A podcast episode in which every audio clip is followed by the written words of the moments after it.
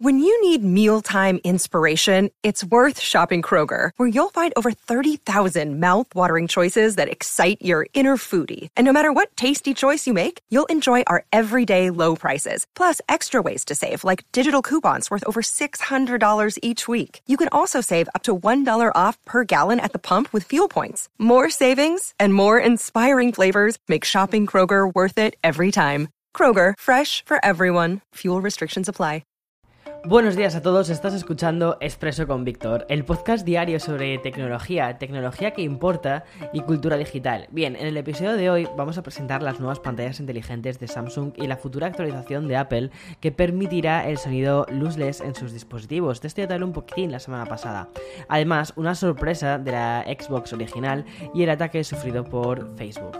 Así que espero que tengas preparado tu expreso de lunes 24 de mayo de 2021 porque allá vamos con las noticias. Bien, la pandemia y su correspondiente confinamiento trajeron consigo la democratización del teletrabajo y derivado de ello vinieron también problemas como la crisis de los componentes o unos nuevos paradigmas como fue la proliferación de las aplicaciones de chats de voz y el boom del formato podcast. Bien, pero como soy alguien optimista con todo esto, quiero, quiero quedarme con esto último, ¿vale? Esas mejoras tech que se han ido perfilando durante los últimos meses. Por ejemplo, eh, por aterrizar la primera noticia de hoy, el último lanzamiento que es Made in Samsung, porque la compañía surcoreana acaba de ampliar su gama de monitores inteligentes. Ante la alta demanda de dispositivos que mejoren nuestro trabajo en remoto y también obviamente del ocio, el fabricante ha lanzado dos nuevos tamaños de 43 y 24 pulgadas que vienen acompañados de colores adicionales y una mejora de las funciones inteligentes. Samsung Electronic, a través de su newsroom online, ha anunciado que el nuevo modelo M7 y los modelos M M5 ya existentes amplían su disponibilidad con pantallas de 24, 27 y 32 pulgadas. Pero vayamos por partes. Samsung presentó a finales de año pasado su línea Smart Monitor, que fue definida como una especie de pantalla para hacer absolutamente todo.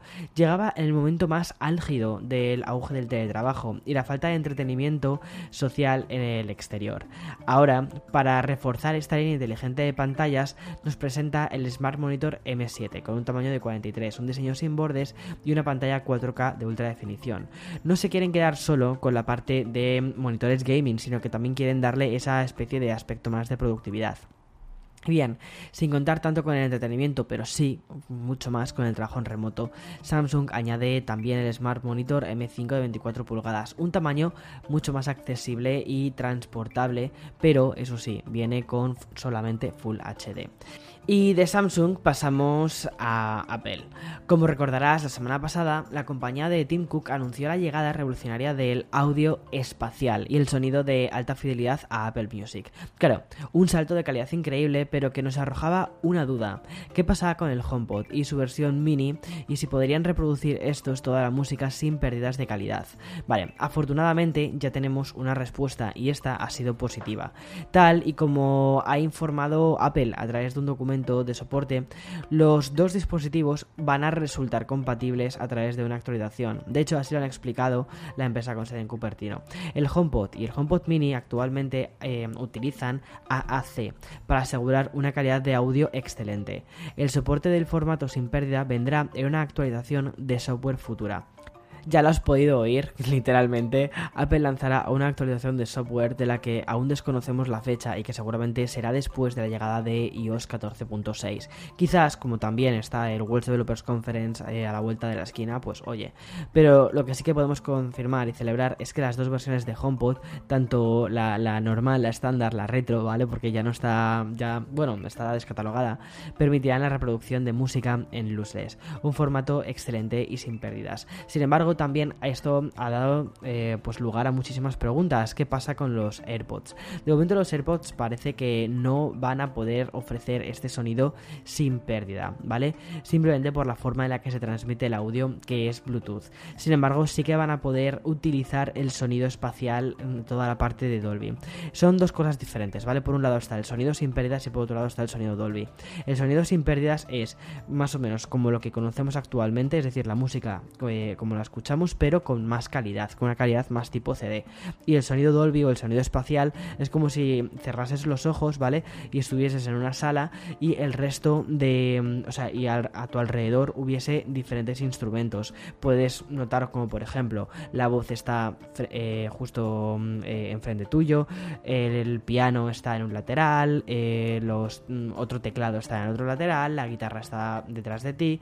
O sea, sientes que hay como una especie, o sea, como que tú estás inmerso dentro de una orquesta, ¿vale? O sea, esa es la idea más de, Dolby mm, Atmos y también del sonido espacial que propone Apple. Eso sí que lo van a permitir hacer los auriculares, los AirPods Max y también creo que los AirPods Pro. Pero el sonido sin pérdidas Parece ser que no. Bien, otra de las noticias principales que hemos podido leer este fin de semana, ya sabes que los lunes la información suele ir un poquito con cuentagotas, es en relación a un aniversario. Aunque te pueda parecer que se lanzó ayer, Xbox ya ha cumplido 20 años. Bien, muchas de las curiosidades relacionadas con la videoconsola de Microsoft han ido descubriéndose a lo largo de la semana y quizás la más peculiar ha sido una que han recogido diversos medios especializados. A través de uno de los desarrolladores que trabajó en el lanzamiento de la primera versión de Xbox, hemos podido conocer la existencia de un easter egg. El huevo de Pascua en concreto nos muestra una lista con todos los desarrolladores que participaron en la creación de la primera interfaz de la consola.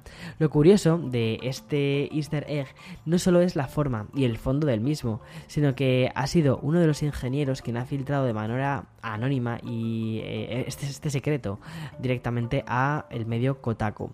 Eso sí, descubrirlo es bastante más complicado que el huevo de Pascua más famoso de la consola.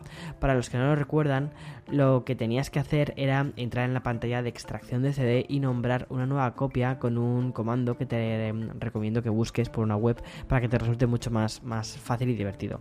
El comando es Xbox. Tras hacer clic en listo, emergía una lista de créditos ocultos y la Xbox luego se reiniciaba. Este nuevo easter egg tiene una serie de pasos algo más complejos. Igual que te he dicho con el anterior, yo lo que te recomiendo es que lo busques por las redes para descubrirlo. Pero antes de dar la última noticia, vamos a pasar al sponsor de este podcast. Bien, y acabo este expreso con tanto sabor a lunes con una noticia algo más oscura. Si bien es cierto que muchas veces hemos criticado a Facebook en general y a Zuckerberg en particular por su tendencia a la manipulación de la información y al juego de la privacidad, hoy debo de contarte que la plataforma no ha sido verdugo, sino más bien víctima. Tal y como informa en la NBC, Facebook habría recibido un ataque de forma de, en forma de fraude en las calificaciones de las Store de Apple y Google. Al parecer, un grupo de activistas habrían dejado calificaciones de una estrella en estas tiendas de apps en pro en protesta eh, por la presunta censura del site en cuentas palestinas. La realidad es que si ayer por la tarde echabas un ojo a las notas de Facebook en, Apple y Google, podías comprobar cómo llegaban eh, a 2,3, 2,4 respectivamente. Y la mayoría de reseñas tenían una estrella. Facebook ha comunicado ya que se encuentran en pleno proceso de eliminar estas reseñas, pero de momento se ha topado con la negativa Apple. Respecto a la actitud de Google aún no se ha informado, pero veamos a ver qué sucede con todo esto. Y mm, si te interesa un poquito esto, el otro día Apple publicó un anuncio que me pareció buenísimo sobre la privacidad, que explica un concepto súper complejo como es la privacidad, porque es algo completamente intangible y lo hace en forma de un anuncio muy muy muy interesante. Ya no solo aplicado a los dispositivos de la compañía sino incluso mm, te diría que como concepto explica muy bien la forma en la que se comercializa con nuestros datos y el motivo por el que se comercializan con nuestros datos que no deja de ser otro que money dinerito dinerito para anunciantes dinerito para vendernos más cosas y crear perfiles eh, con el que poder ofrecernos más y más cosas. Pero bueno, hasta aquí el podcast de hoy, lunes 24 de mayo de 2021. Mañana más y mejor. Chao, chao.